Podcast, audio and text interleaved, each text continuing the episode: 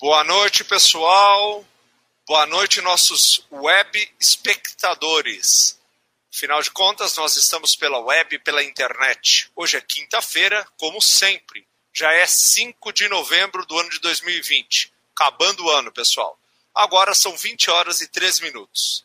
E essa aqui é a rádio web Marcou no Esporte. Uma rádio nova, uma rádio interativa e uma rádio nada convencional, né? Porque é um modelo novo de comunicação via web.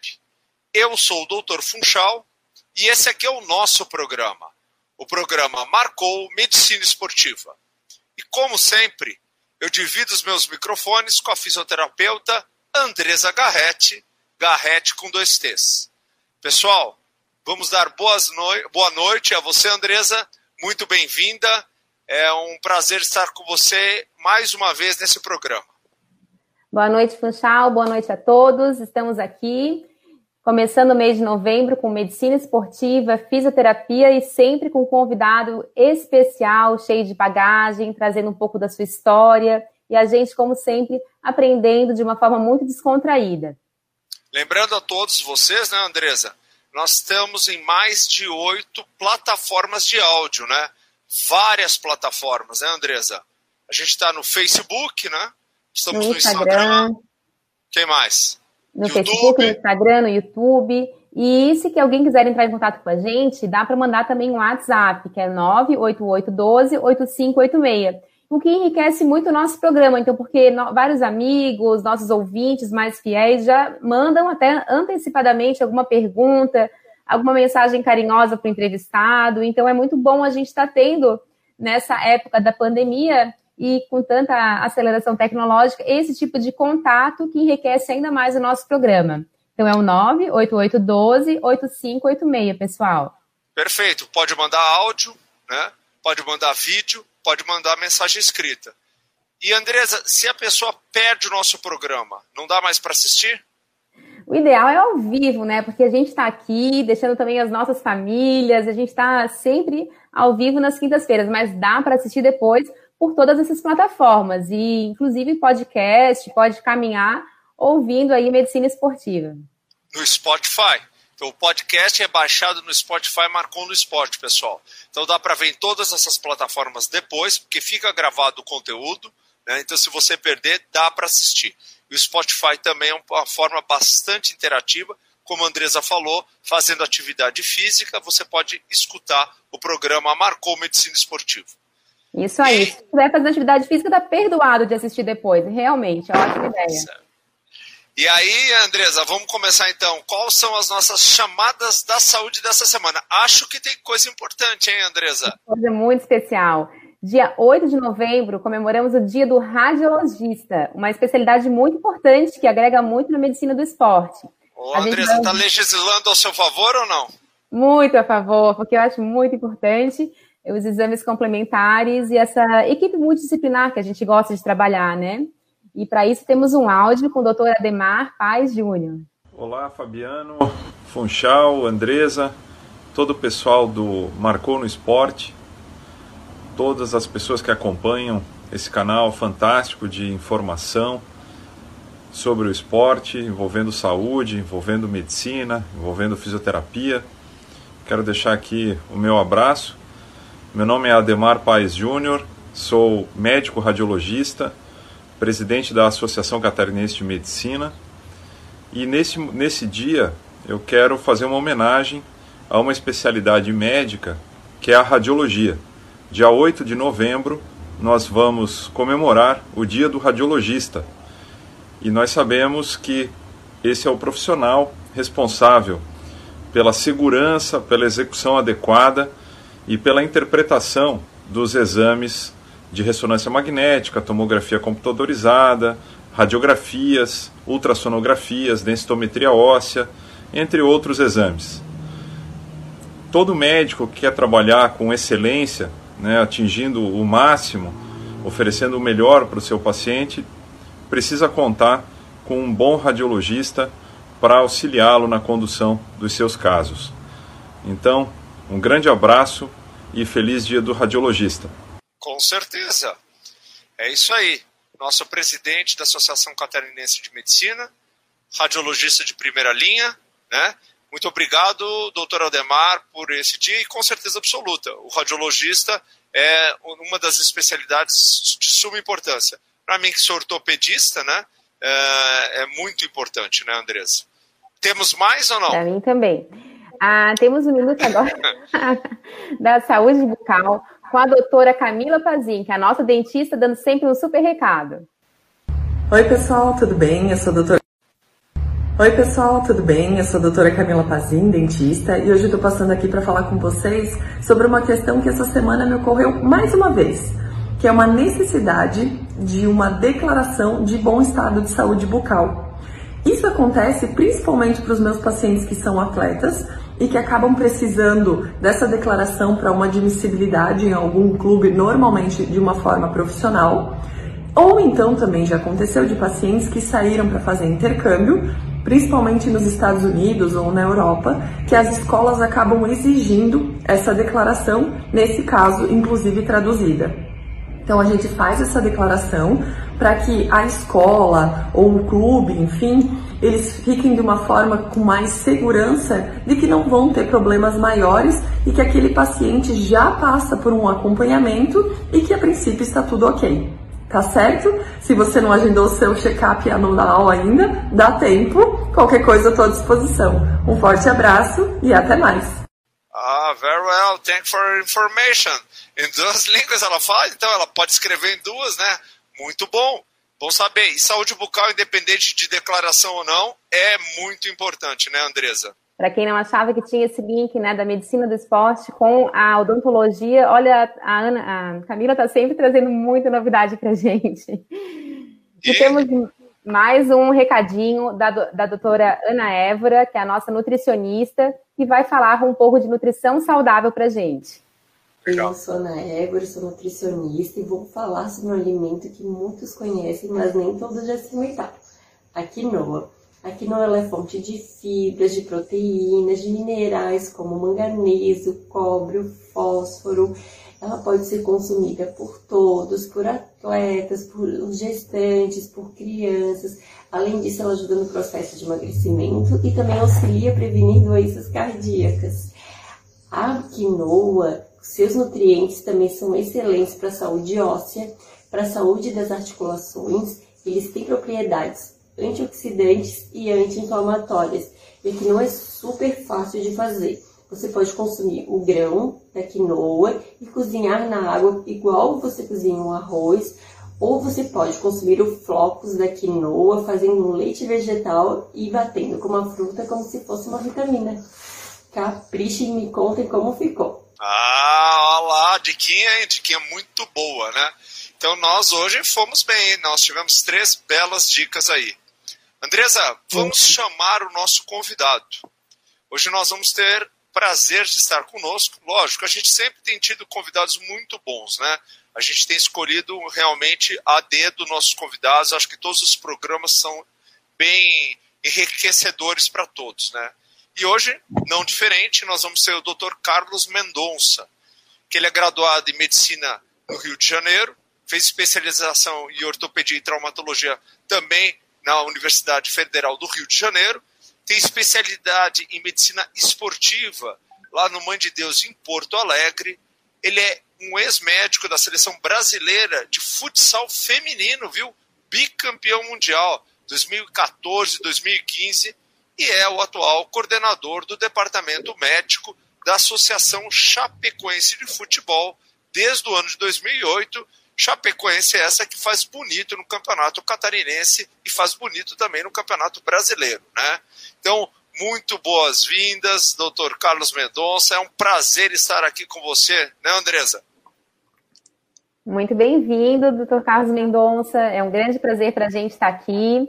Gostaria que você começasse falando um pouquinho dessa sua formação, que começou no Rio de Janeiro, foi para Porto Alegre, como é que foi parar em Chapecó e, e como é que começou a sua formação? É, boa noite, Fabiano. Boa noite, Andressa, que representa uma categoria que eu tenho um carinho enorme, que são os fisioterapeutas, que são nossos parceiros do dia a dia, né? São pessoas fundamentais somente no âmbito da medicina esportiva, representado por você, Andressa. Meu amigo ah, Funchal, grande amigo, tenho uma consideração, um carinho muito grande, uma pessoa que é, abrilhanta a medicina esportiva a nível estadual e a nível nacional, né, Funchal? Eu sempre digo com o Funchal, porque nós somos adversários, não inimigos no campo, mas muitos amigos, muito amigos. Sempre quando o Funchal faz algum evento em Florianópolis, sempre que eu posso fazer presente, eu faço questão absoluta de estar presente. É uma pessoa que tem uma, eu tenho uma gratidão muito grande, um carinho muito grande. Pois é, André, eu sou do Rio de Janeiro, fiz minha formação lá, né? É, eu sou ex-residente do César Fontinelli, do Sérgio Franco, que o Funchal conhece bem. E eu fui para Brasília, eu fui médico da Câmara dos Deputados em Brasília, através de concurso público. E em Brasília, eu tinha o meu filho Bruno, ainda muito novinho, com cinco meses de idade. Eu tive contato com Pedro, que era assessor do senador Cacildo Maldaner. E Brasília estava um pouco complicado para mim, uma vida muito atribulada, eu com filho pequeno e sempre tive a vontade de vir para Santa Catarina. E através do Pedro, é, eu conheci Chapecó. Na verdade, eu conheci Lages primeiro, era para ir Lages, eu levei um susto com frio de Lages. Eu fiquei muito assustado com Lages, eu falei, com esse frio eu não vou não. Aí eu conheci Chapecó, achei uma cidade é, progressista, uma cidade que eu gostei, e acabei vindo em 98, maio de 1998. Então, eu estou em Chapecó já há 22 anos. Eu sempre brinco, eu, já, eu sempre digo que eu sou mais chapecoense do que fluminense. Porque eu sou natural de Volta Redonda, no Rio ah. de Janeiro, que dista 90 quilômetros do, do, do, Rio de Janeiro. Né? Muito bom. Deixa eu falar uma coisa para você. Nós já tivemos a oportunidade, viu, que, Mendonça, de ter o Marco Aurélio Cunha, que tem, lógico, foi coordenador das categorias do futebol feminino na seleção brasileira, na CBF, né?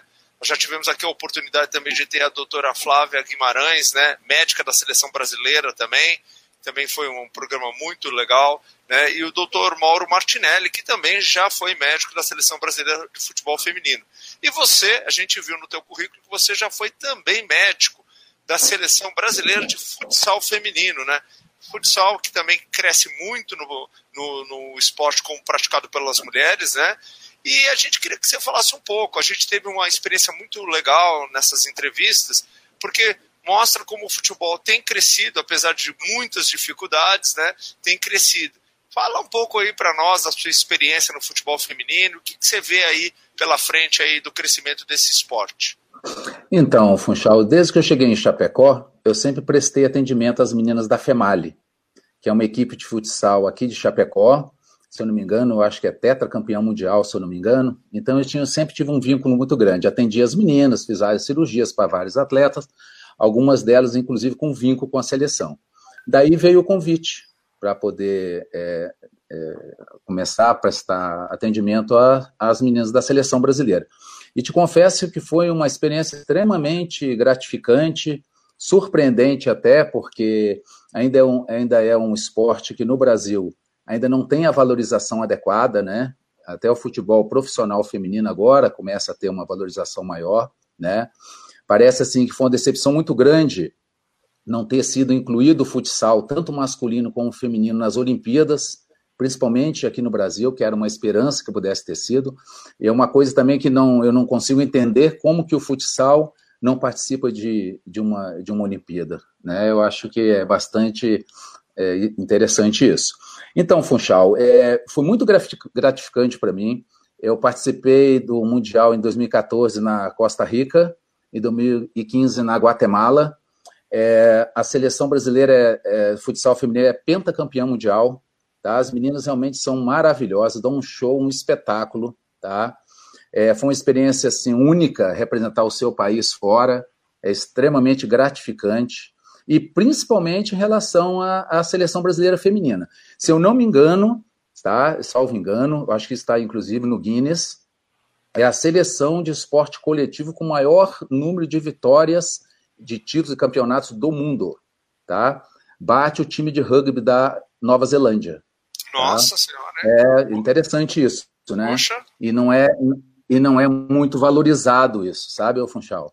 As meninas são espetaculares. Então eu estive na seleção até 2016, depois teve o acidente da Chapecoense. E, infelizmente a minha vida virou de cabeça para baixo, eu tive que deixar. Mas assim, guardo lembranças muito boas e, e realmente agora passou a, a, esse campeonato mundial. O último que teve foi esse da Costa Rica, foi em 2015, e parece que ia sair pela FIFA no Japão. Agora, o ano passado, mas acho que por conta da pandemia não saiu. E, e agora eu não sei como é que está em relação ao campeonato mundial mas a, a seleção brasileira de futsal feminino exerce uma hegemonia muito, muito bacana. Ela só, e tem concorrente, viu? Tem muita gente que pensa que as meninas sobram, não. As, as partidas foram difíceis, as finais foram difíceis. Portugal tem, tem uma seleção feminina muito boa. A Espanha tem uma seleção feminina muito boa, tá? O Japão começando, a Rússia começando. Então, assim, é uma coisa que eu acho que tem um caminho muito grande pela frente e foi realmente uma experiência muito legal. Mas é bom a gente lembrar então também que o futebol feminino e o futebol de salão aqui no estado de Santa Catarina, ele não é forte só em Chapecó, ele também é forte em Lages, né? Com as Leões da Serra, né? Exatamente. Então, que também é um time fortíssimo né, representando o Brasil também de forma mundial e sendo campeão. Né? E eu quero lembrar aqui que o Fabiano, né, que é o nosso produtor, tem uma super atleta de futsal e de futebol em casa, que é a Nath, né? A gente já teve a oportunidade de ter ela aqui no programa, conversando um pouco conosco. Na verdade, é uma estrela que começa a surgir também para o futebol.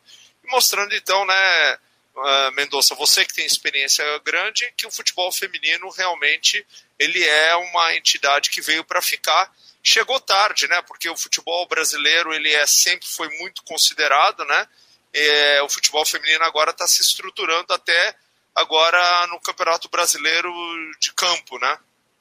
É, exatamente. Eu acho que tem um espaço grande, né? Inclusive o Havaí, Kinderman, né? Eu tenho acompanhado, faz um papel muito bonito representando é, o Estado, né? Eu acho que está de parabéns as meninas aí do Havaí, né? E tomara que sigam adiante, a gente está na torcida por elas. Eu acho que é um espaço muito bacana, que eu acho que as mulheres já estão ocupando e vão ocupar futuramente, com certeza absoluta. Doutor Carlos, e tem alguma expectativa para o futsal ganhar um pouco mais espaço nesse cenário? Qual seria a sua opinião? Então, Andressa, é, eu vou te confessar que ultimamente eu não tenho acompanhado muito a parte burocrática, mas assim, existe uma, uma luta muito grande, entendeu? Em relação ao futsal feminino, tá? Parece assim que as autoridades competentes começam a ter um olhar diferente para isso, sabe? E eu acho que quando as pessoas verem realmente o que essas meninas fazem no futsal feminino, futebol de campo já aparece um pouco mais, né? A gente tem isso, o pessoal vai ficar surpreendido porque realmente elas fazem um esporte de muito bom nível. Eu, Mendonça, você falou até que teve oportunidade, né? Uh, logicamente não é bom, mas uh, acaba acontecendo de ter que submeter algumas meninas a, a, tratamentos cirúrgicos, né? E o que a gente ouve falar da, do aspecto estatístico, do aumento de lesões de cruzado anterior nas mulheres, você, qual que é a tua experiência sobre isso daí? Você que trabalhou junto da seleção, tem a experiência aí do futebol de salão aí na cidade de Chapecó, né? Como é que você vê isso daí? Essa, essa é uma incidência real? Como é que é, é isso? isso? tem, tem evidência na literatura, né, Funchal? A gente sabe disso e realmente é real. Eu tenho a minha, a minha estatística na clínica, realmente é, existe um, um, potencial maior, isso é devido a vários fatores, aí vem a parte hormonal, um pouco discutida ainda, entendeu? e a parte também da, da, da demanda física, né? Que essas meninas eram, sub, eram, eram submetidas. Hoje já tem um grau de profissionalismo muito maior, mas até, até certo ponto isso dá, leva a uma, uma deficiência nesse aspecto em relação aos homens, porque elas acabam fazendo uma demanda é, de jogo, de treinamento igual e não tem a mesma atenção na demanda da preparação física, da preparação fisiológica, entendeu? Acho que isso também é um viés importante a ser observado. E as, as alterações hormonais, os outros aspectos já são conhecidos, a gente sabe que realmente isso existe. Andresa, quer fazer alguma pergunta? É, eu estava pensando aqui ainda no futsal que a gente vê, eu participei um pouco do treinamento e estava já pensando, mas eu não quero atrapalhar. Eu acredito que essa parte da, das lesões nas mulheres tem crescido bastante mesmo. E E as mulheres precisam de muito mais reforço de musculatura, que é o que realmente segura o ligamento e dá todo esse suporte mesmo. Aí. Eu falar uma coisa é, para eu... você. Opa, pode falar, pode, pode dizer. Não, não, isso que a Andressa falou é verdade. O que a gente vê aqui em Chapecó, por exemplo, tem assim, as mulheres estão jogando muito futebol, né? E às vezes não tem a mesma preparação que um homem tem, né? Geralmente faz uma academia hoje, embora façam, né? Mas eu noto isso, sabe? Que não tem uma preparação adequada, um trabalho né, de, de, de fortalecimento muscular, da própria percepção, enfim, eu acho que isso é uma coisa que a gente vai precisar, as mulheres vão precisar estar mais antenadas agora em relação a isso aí.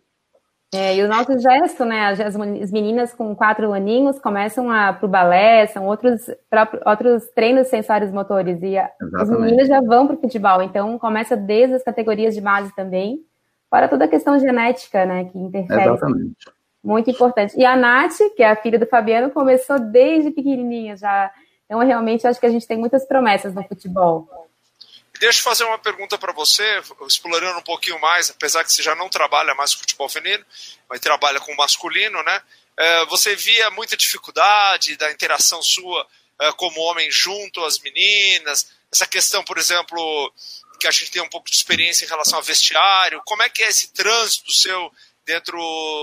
A gente conversou com a doutora Flávia, foi maravilhoso, né? Mas lógico, ela é mulher, teve até com a seleção brasileira gestante, né? Então foi até uma, uma relação bastante interessante dela com as meninas, ela gestante trabalhando como médica. Mas como é que é tra homem trabalhando dentro de um ambiente totalmente feminino? Então, Funchal, eu também tinha esse receio, entendeu? De início eu não tinha experiência alguma, mas foi uma surpresa muito grande. As meninas são extremamente profissionais, viu, Funchal? Na seleção brasileira, assim, existe um, um uma, uma, uma, organização, uma estrutura assim, muito bacana. Tá? Toda a comissão técnica era, era masculina, né? o pessoal de Fortaleza, o Saboy, o pessoal de São Paulo, de Brasília. Então, é, não houve problema nenhum. Tá? As meninas são extremamente é, organizadas, obedientes, disciplinadas. Isso é, uma, isso é uma coisa interessante, né, Funchal? A gente que está no, no futebol masculino é um pouco diferente ao contrário. As meninas são muito mais obedientes, entendeu? Elas escutam o que você fala, obedecem, entendeu? Essa, pelo menos, foi a minha realidade enquanto na seleção brasileira. Não tive dificuldade alguma em relação a isso. Interessante. Bom, uh, obviamente não, a gente não poderia deixar de falar esse assunto, que é um assunto super importante, né? Você até mesmo abordou aí. Uh, e eu sei que você teve uma experiência muito grande sobre isso, teve uma atuação também muito grande sobre isso. Infelizmente, né, é um acontecido passado, mas um acontecido que ninguém é, se esquece, né, do dia 29 de novembro né, do ano de 2016, o fatídico acidente aéreo da, da equipe maravilhosa da Chapecó, da Chapecoense, né, da, da cidade de Chapecó. Eu queria que você contasse um pouco para nós, um pouco dessa tua experiência, triste experiência, mas válida, na verdade, como experiência de vida, né? Uh, acordar, né? Como eu acordei, né? Uh, de manhã com essa notícia terrível, né? Então, Funchal, hoje, passado quatro anos, é muito interessante que eu tenha, às vezes, a impressão de que eles estão viajando, que a qualquer momento vou vê-los novamente. Eu tinha pessoas ali que eram praticamente irmãos, entendeu, Funchal? Tinha uma equipe muito, muito coesa, uma equipe muito muito bacana de lidar, uma, realmente assim, é, às vezes parece um pouco é, de dizer que é uma família, mas assim, ó, era, era bem parecido, viu, Funchal? Tinha uma, era um time humilde, um time trabalhador, e que de repente desaparece da noite para o dia. É muito complicado, você entendeu? Até hoje, para te falar bem a verdade, é, eu paro para pensar, ainda não me parece que não me caiu a ficha totalmente ainda. Essa é a realidade. Eu lido com muitas esposas, muitos parentes, é, filhos. Eu, a Chapecó não é uma cidade muito grande, é uma, é uma cidade que a gente encontra as pessoas no dia a dia. Então, eu estou sempre vinculado a isso.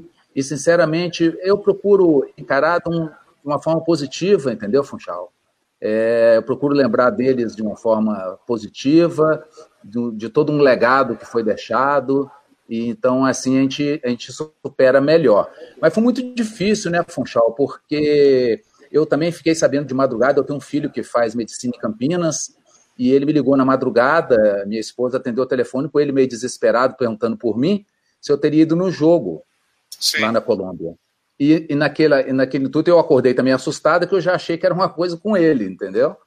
E quando ele me falou que, que tinham ligado para ele que o avião da Chapecoense tinha sumido do radar, e eu ainda falei, não, filho, isso aí é comum acontecer, porque às vezes tem algumas falhas, né? na, na, observação do radar e às vezes acontece isso. Mas aí eu fiquei, eu também achei estranho e tentei contato com algumas pessoas que estavam no voo e, e não obtive resposta. Eu fiquei um pouco mais preocupado e aí eu já levantei, já aí imediatamente já recebi algumas ligações e eu fui para televisão, fui, depois eu fui para o clube que as esposas dos jogadores, dos, dos, dos da direção, tinha ido para o clube, e aí é a história que todo mundo sabe, né? Foi, a gente achava primeiro que era uma coisa menor, e depois foi, foi piorando, e depois a gente viu que era uma tragédia incomensurável, né? Aí no mesmo dia, eu, eu mais sete colegas médicos aqui de Chapecó, nós fomos para a Colômbia para poder prestar assistência lá junto com o pessoal da Colômbia, entendeu, Funchal? Sim. É, hoje, hoje, quando a gente passa essa, essa nova crise que todo mundo passa do Covid-19, eu interessante que eu me sinto mais preparado, sabe, Funchal? É uma, é uma crise muito dolorosa que a gente passa, inúmeras famílias perdendo, perdendo entes queridos. É, eu, graças a Deus, aqui, diretamente no clube, na Chapecoense, não perdemos ninguém. Então a gente se sente um pouco mais fortalecido nesse sentido, porque quer queira ou quer não, você já passa por uma situação muito complicada. Então, o fato de você gerir uma crise nesse sentido, a gente se sente um pouco, infelizmente, né, a gente se sente um pouco mais preparado.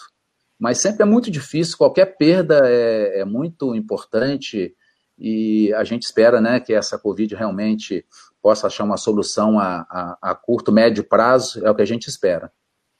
E outra coisa também, Funchal, é, em relação é, à equipe da Chapecoense, desse acidente, é que eu acho que uma coisa que ficou assim muito, muito clara é que uma equipe do, do interior do estado, uma cidade relativamente pequena, quando nós estávamos na Série A, Chapecó era a única cidade na Série A que não era capital, né? É muito difícil, você sabe disso, é muito difícil a gente se manter entre uma elite do futebol né, com um orçamento curto, uma dificuldade financeira, dificuldade em várias, em várias situações. Então, acho que foi uma coisa que mostrou assim para o Brasil e para o mundo que pode ser feito. Quando se faz a coisa com, com amor, com dedicação, com humildade, a gente consegue obter êxito, né, Funchal? O ano passado, infelizmente, a Chapecoense eu acho que saiu um pouquinho dos trilhos, eu não quero aqui comentar nem fazer juízo nenhuma questão do que possa ter acontecido, também não me pertence o fato de julgar quem quer que seja, mas o que eu posso dizer é que a Chapecoense esse ano, Funchal, voltou a ter a, a, uma origem humilde, uma origem de trabalho, entendeu? É um grupo, esse grupo, isso aí eu posso falar e não, e não cabe aqui nenhum desmérito aos outros, é o melhor grupo que eu já trabalhei, em termos que eu estou no futebol tá? É, o grupo do acidente, o pessoal é um grupo fantástico, mas eu vou te confessar, tá? Embora isso possa até magoar alguém, mas não vai nenhum desmérito, muito pelo contrário. Mas esse grupo atual é um grupo muito coeso. É um grupo assim de pessoas extremamente humildes e trabalhadoras. Eu acho que é por isso que, que vem dando certo. A gente não sabe, o futebol é muito dinâmico, o Funchal. Nós fomos muito bem no primeiro turno, e futebol você pode ir muito mal no segundo turno. A gente pode até nem obter a classificação, a gente sabe disso. Então o pessoal tem o pé no chão, entendeu, Funchal? Eu não vejo no clube nenhum bababá, ninguém achando absolutamente nada, que já está ganho, não está ganho. Você, você viu no estadual, nós fomos praticamente quase rebaixados, Funchal. Nós, na última rodada, nós brigamos para não ser rebaixado. Né, e acabamos campeão estadual. Quer dizer, então, isso é muito relativo. Você sai do, do, do alto para o baixo e do baixo para o alto de forma muito rápida. O futebol pega muito surpresa. Não cabe no futebol, no, minha, no meu entendimento, é, sinais de prepotência ou arrogância. Sabe? Eu acho que a prepotência e a arrogância precede o abismo. Eu sempre digo isso. Entendeu? Não, mas com certeza, você está né? certo. E, e, lembrando também que a Associação Chapecoense de Futebol é uma entidade relativamente nova no futebol, né? Ela é um clube fundado aí por volta de 1970 e poucos, né? Então ela, ela tem até uma história pequena, mas já com muitos títulos, com, com títulos até bastante valorosos, assim, com representatividade, e não há dúvida nenhuma.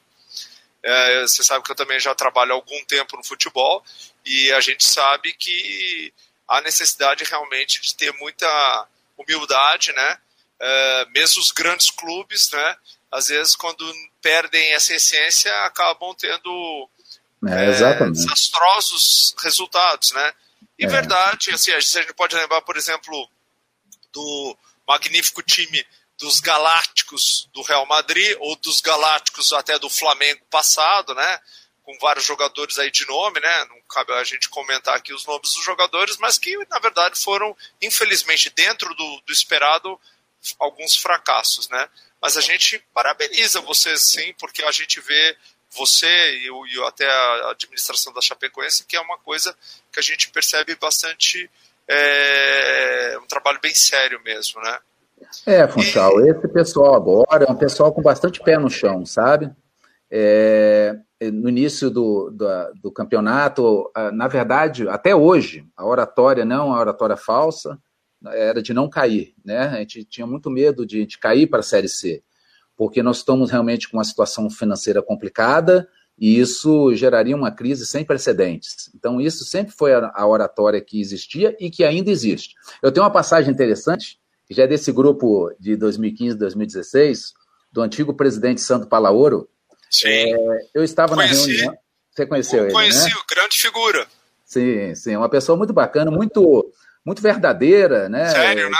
É, um homem que sério. era muito sério mesmo, realmente. Sério, o que ele tinha que te dizer, dizia na cara, sem, sem me disse, me disse. Então, nós estávamos numa reunião, eu até nem sei por que eu estava nessa reunião, porque eu não participo de, de reunião administrativa do clube, eu meio que fujo dessas coisas, eu cuido da minha área, e não sei por que razão eu estava na, esse dia nessa reunião.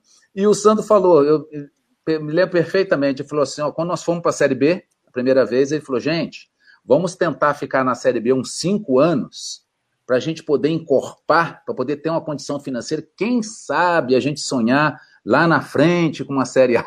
E você vê que naquele mesmo ano nós subimos para A, entendeu? Nós ganhamos o primeiro jogo, ganhamos o segundo, ganhamos o terceiro e todo mundo assustado, entendeu? Daquela situação. Mas assim, era muito pé no chão, né? muito trabalho. Eu acho que em qualquer, em qualquer situação, não só no esporte, na nossa vida, onde você tem trabalho sério, você tem humildade, e você tem capacidade, não tem como dar errado.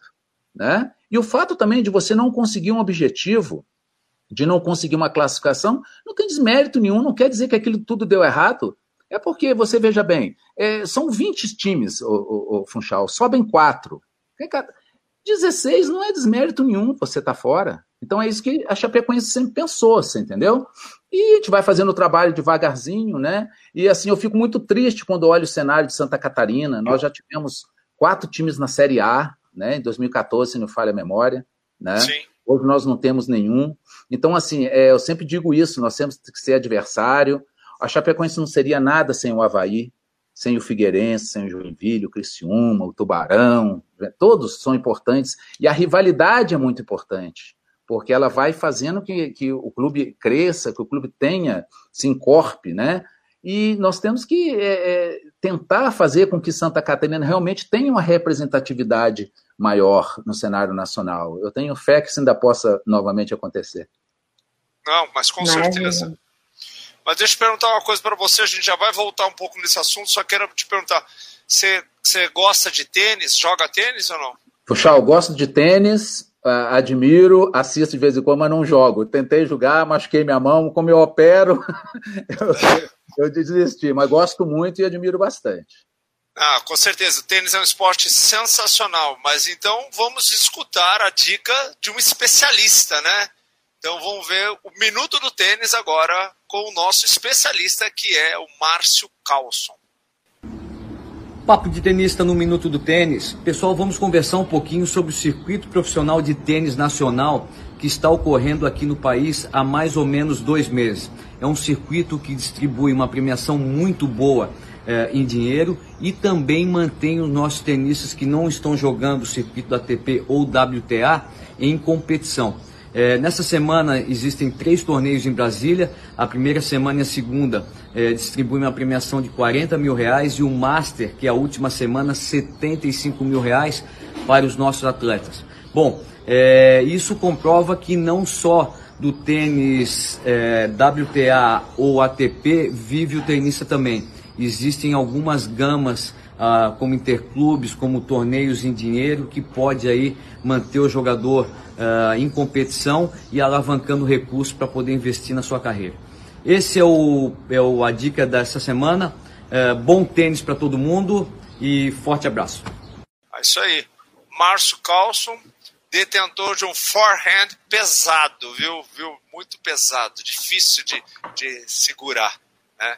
É, às vezes eu atrapalho ele lá, eu vou, eu vou bater uma bolinha com ele e atrapalho ele, né? Joga a bola para fora, né? Mas é muito legal escutar aí um especialista, né? Como a gente, quando fala de futebol, escutar um cara que entende mesmo do assunto, né? Uh, Andresa, temos algumas, alguma pergunta específica aqui ou não? Temos, eu estava sendo bem né? emocionante ouvir do acidente de 2016, de todo esse ressignificado que a gente faz nessas fases da vida. E eu acho que é isso que vale a pena, né? O aprendizado que fica, a fortaleza que a gente se transforma mesmo. E acho que faz parte essa reestruturação do time, leva um tempo mesmo, né? Não seria em 2017 que ia estar com. Leva um tempo para todo esse cenário mudar. E gostaria que você falasse um pouco mais de como foi essa reestruturação do time, os aprendizados, assim, nesse pós, nesse pós esse acontecimento. Então, Andressa, é, surpreendentemente, em 2017, nós tivemos é, um plantel formado com a doação de vários atletas de vários clubes, né, que tiveram a parceria com o clube de fazer numa situação naquela época muito difícil, muito complicada, né, e surpreendentemente o time foi muito bem, né, é, nós conseguimos é, ir para a primeira vez para uma, uma Sul-Americana, para Libertadores, nós tivemos em duas ocasiões, foi uma coisa assim fantástica para o clube, né? Tivemos assim partidas aqui realmente extremamente emocionantes, né? Conseguimos ganhar do River Plate, né? Que é um mito no, na América do Sul. Ganhamos aqui em Chapecó. Ficaram aquelas partidas bem, bem, bem legais. É, me marcou muito que eu tenho amigos para o Brasil inteiro, né? Então, principalmente os colegas do Nordeste me ligavam.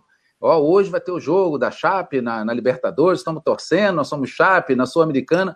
Então foi um negócio muito bacana e foi surpreendente, foi muito rápido, né? Foi uma ascensão muito rápida. A gente esperava que a Chapecoense, a Chapecoense na ocasião, ela, ela, a, a CBF é, ofereceu à Chapecoense uma imunidade de cinco anos, que a Chapecoense participasse do campeonato, que ela não poderia cair em cinco anos. Isso foi uma oferta da CBF, foi prontamente recusada pelo clube, que eu achei também que seria importante.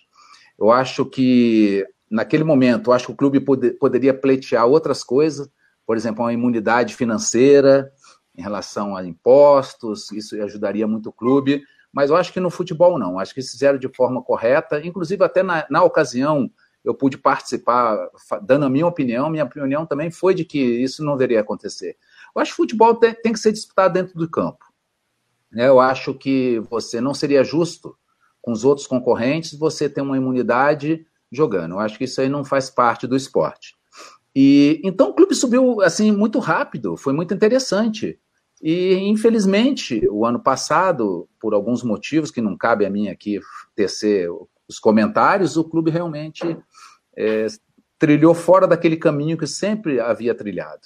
E nós fomos rebaixados em uma situação muito complicada financeiramente. Eu vou até confessar que foi uma surpresa muito grande para mim. Olha, eu estou, eu, eu estou na Chapecoense desde que a Chapecoense não tinha série, passando pela série D, C, B.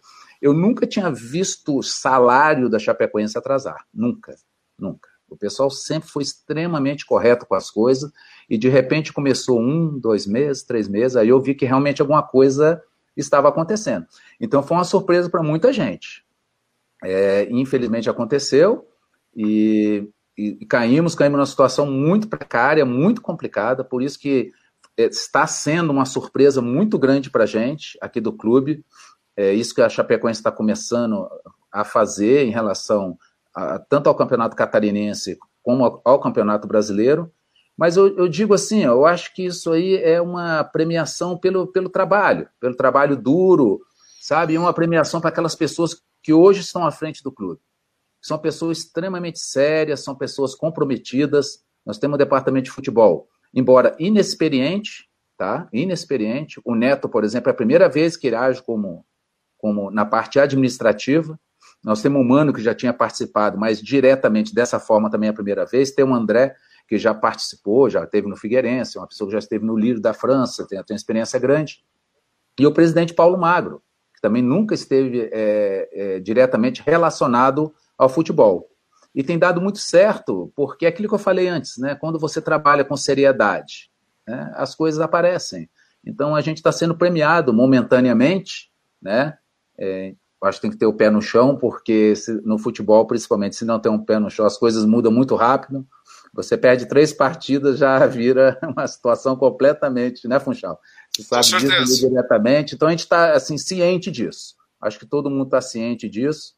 E vamos tocando. Vamos tomar que dê tudo certo. Também torço para que dê certo para o Havaí, para o Criciúma, para o Joinville, torço para que todos cresçam, porque só assim a gente vai ter é, uma estrutura é, coesa e boa, através de clubes bem fortalecidos no cenário nacional que a Federação Catarinense e os clubes vão poder também galgar coisas maiores para frente. Com certeza. E falando um pouco disso também, é, até só fazendo um pequeno é, parênteses aqui, lembrar que o Neto é um dos sobreviventes do acidente, né?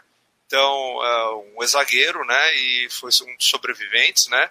Uh, a gente deseja para ele muita sorte aí nesse trabalho ali, né, nessa segunda etapa da vida dele ali, que ele pode até dizer que é uma segunda etapa mesmo.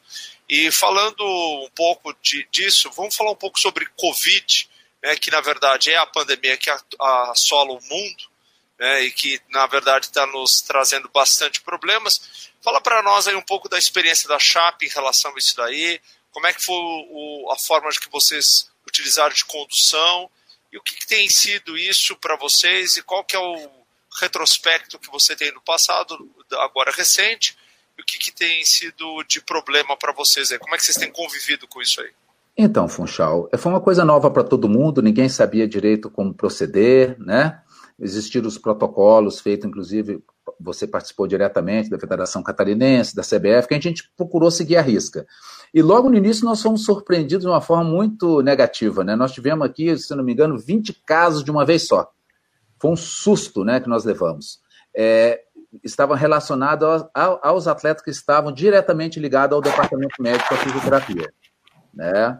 É, então, os, os, atletas de campo do time é, principal, praticamente nenhum foi afetado naquela ocasião. Mas foi um susto, porque imagina, você começa uma temporada, você tem 20 atletas com Covid, e de uma doença que você não sabe direito como é que ela vai proceder, vai agir, como é que vai ser, entendeu? Então foi uma situação extremamente complicada.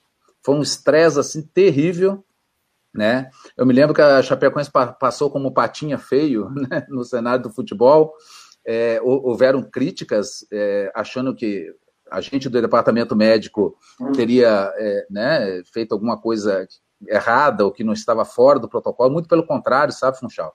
A gente procurou sempre seguir a risca, nós fomos assim, bastante rígidos em relação à, à, à Covid aqui no clube, nós tivemos o, o apoio da, da, da, direção, da presidência, de fazer, ter carta branca para fazer o que realmente precisaria ser feito, e foram controlados, passou, no momento agora o clube está numa situação de estabilidade, né? as coisas seguem o, o, seu rumo. Eu estou um pouco preocupado é, com esse aumento, a gente conversava antes do programa, né, em off, é, sobre o aumento de casos né, no estado. Parece com, com a menor gravidade, mas a gente fica assustado porque nós temos é, hoje dois médicos aqui em Chapecó internados no, em casos delicados, pessoas jovens, pessoas sem comorbidades.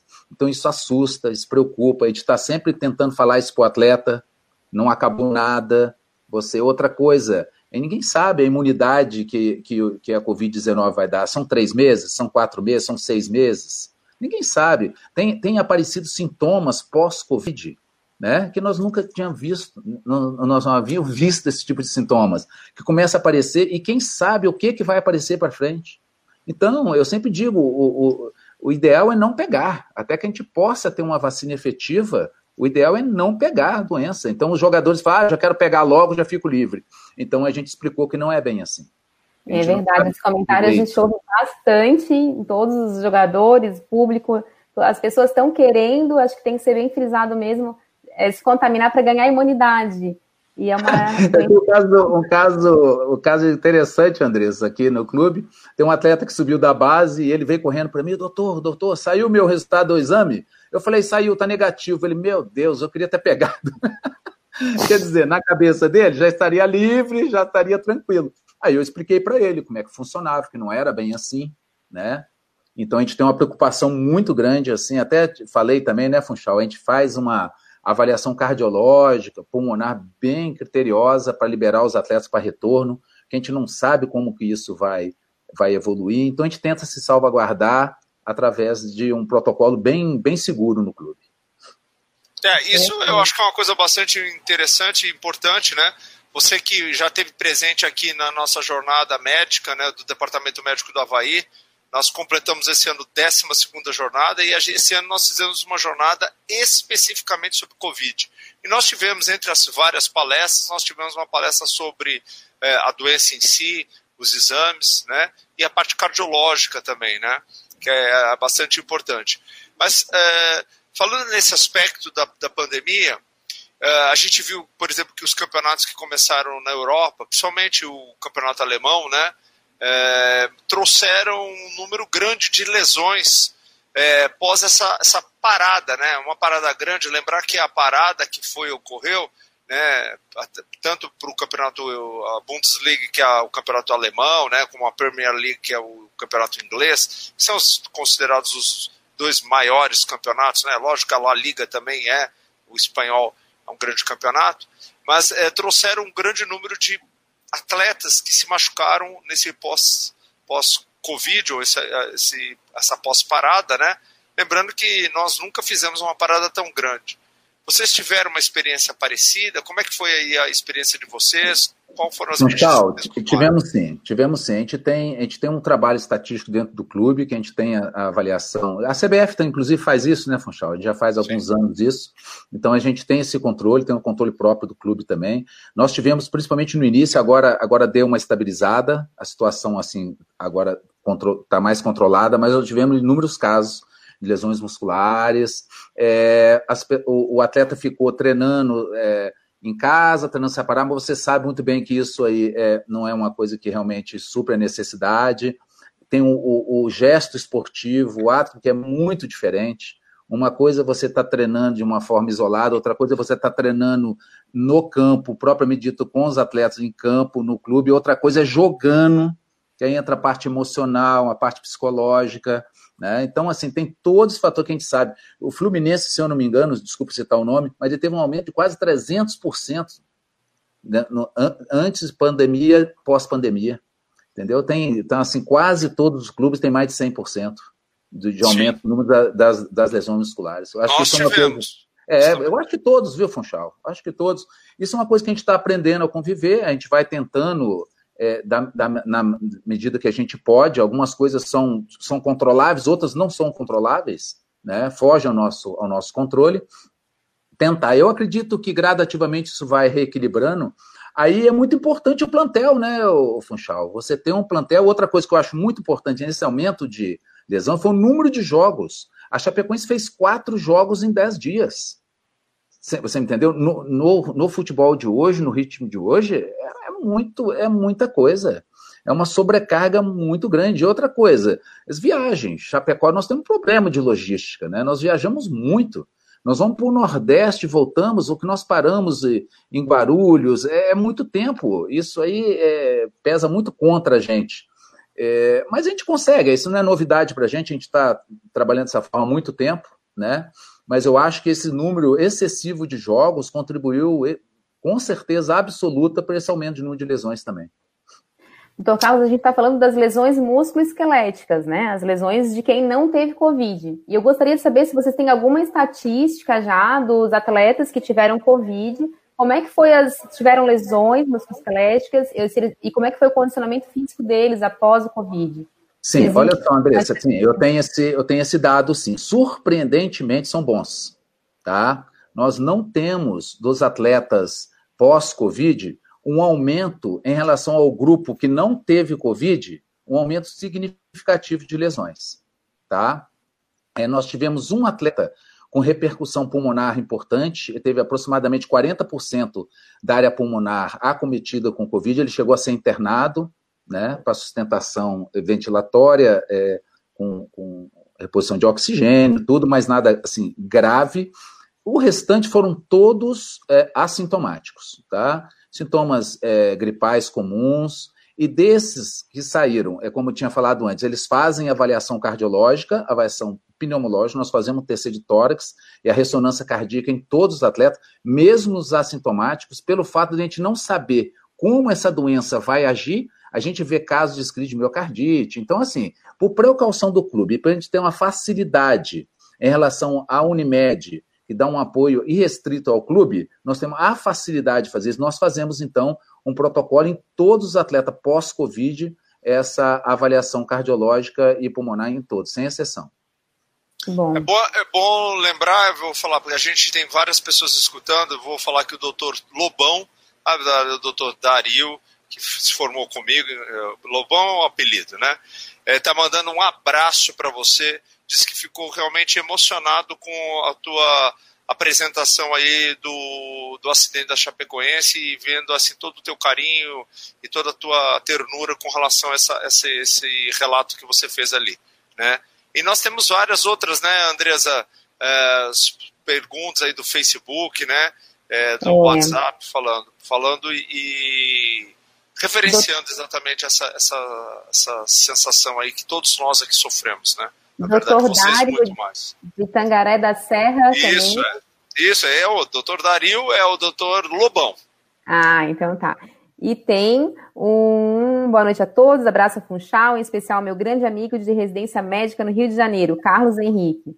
Grande oh. meio de campo, de volta redonda, e que hoje trocamos figurinhas no campo da ortopedia. Parabéns pelo programa mais uma vez, Ludovico Pierre, de Londrina. Ah, um abraço aqui. Ah, Ludovico é meu amigo de residência, ele é de Londrina. Grande amigo, foi meu R3 no fundão. Ó, o Gustavo Sabe está perguntando se a gente acha que o, o, Covid ele altera o rendimento, né? Na verdade, só se estiver doente, né? Logicamente, indivíduo nem. Mas a gente não está com esse relato não de, de alteração. Né? É, mesmo ah, porque, né, Funchal, é, a gente só libera quando ele né, realmente está curado e depois curado, passa é. por toda a parte fisiológica, da preparação Recuperada, física. Né? né? Exatamente. Sem e após o Covid, eles estão é, tendo um treinamento, eles voltam a jogar realmente a partir de quanto tempo? Como é que, ou é, existe um protocolo padrão ou é individual de cada atleta? Então, Andressa, aqui nós fazemos assim: o atleta é, adquire a doença, ele passa pelo departamento médico. Quando o departamento médico libera, que tem aquela liberação que eu falei para você, cardiológica e principalmente pneumológica, ele vai então para o departamento de fisiologia, né, que é o departamento de fisiologia cuida dessa parte física do atleta junto com a preparação física, e aí nós aí o, o DM sai de campo, né? A gente praticamente só monitora. Então, assim, é feito sequencialmente, eu acredito que isso é feito em todos os clubes do país. O, o, o Brasil hoje tem uma medicina esportiva muito, muito avançada, muito evoluída. E aqui eu quero também é, fazer parte, é, agradecer às pessoas que trabalham comigo, os fisioterapeutas, os quatro fisioterapeutas, a nutricionista, o pessoal da fisiologia, da preparação física, porque na verdade é um conjunto, né? Cada um, cada um no seu quadrado, como diz, né? A união faz a força e se realmente se não existisse no futebol, se não existir essa, essa coalizão no clube, nada vai dar certo. Eu acho que a Chapecoense momentaneamente está dando certo por conta disso. Tem uma comissão técnica muito, muito, muito unida, assim, muito bacana, assim, e, e dá prazer. O Funchal sabe disso. Quando as coisas remam para um lado só, é, dá, dá certo. Não tem como dar errado. É isso aí. Funchal, já são quase nove horas, Funchal. Texto Você muito rapidinho passou, né? Passa Mas rápido. É, doutor, é, a gente queria agradecer imensamente esses momentos aí de, da sua experiência de vida, né, de saúde, de estar dividindo todo o seu entendimento. A gente queria dizer que o nosso programa é para não esquecer desse momento, nosso prestígio. é, você vai receber um retrato animado, que é uma caricatura feita pelo nosso artista do programa, que é o Luiz Felipe Funchal. Vai aparecer agora no teu WhatsApp a imagem. E pode usar, fica à Olha, vontade. Que legal, que bacana. É, é, é, é, seu parente, Funchal, o que, que é? Filho? Meu filho. Ah, Meu olha filho só. que faz. Parabéns para ele. Olha, já faz muito tempo viu? que ele começou a desenhar, né, Funchal? Faz quanto tempo que ele já se dedica na arte, assim? Ah, ele começou a desenhar com 5 anos, né? Tá com 12 agora. Olha só, 12 anos. 12. É tem, super tem futuro menino, né, Funchal? É, com certeza. Eu a gente está se divertindo de ver as caricaturas. Ele, ele criou o um retrato animado para cada um dos nossos convidados, né? Que bacana, que legal. Então, é. o, o, o, pode falar, Andresa. E a gente fica super ansioso para ver como a gente ficou, assim. É, os convidados ficam, aqueles que já conhecem, ficam ansiosos para saber como é que vai ser o retrato animado deles, né? É. Legal, agradece seu filho. Eu vou agradecer, pode deixar. Olha, uh, agora já são 20 horas e 58 minutos, né? Infelizmente o nosso programa tem que ter um fim, né? mas eu posso dizer que, com certeza absoluta, esse foi um dos programas mais interessantes. Primeiro, conversar com um amigo, que sempre é muito legal. Segundo, escutar essa tua história, que é uma história fantástica de experiência de vida, e ver como, por exemplo, a gente pode transformar de um limão uma limonada. Né? Logicamente, uma tragédia é, sem precedentes, é, sem, logicamente, tirar qualquer tipo de de dor dela, da existência dela, porque ela realmente foi uma tragédia que mexeu o país, né, de uma forma geral, não só a cidade de Chapecó.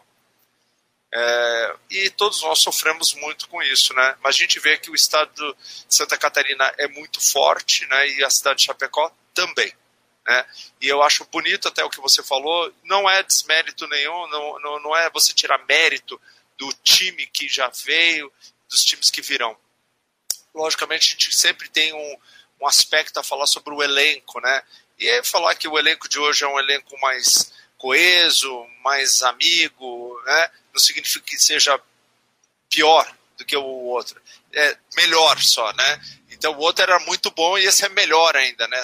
Então isso, é, isso é bem interessante, não é, não é demérito. Né? É exatamente, Funchal, que as pessoas não me entendam errado. Eu, como eu falei para você, no, outro elenco tinha praticamente irmãos. Juntei, e era um elenco fabuloso, fantástico, entendeu? E é isso que você falou, Funchal. Acho que a gente tem que tirar o aprendizado das coisas ruins. Na vida nunca é tudo é ruim, nunca tudo é bom.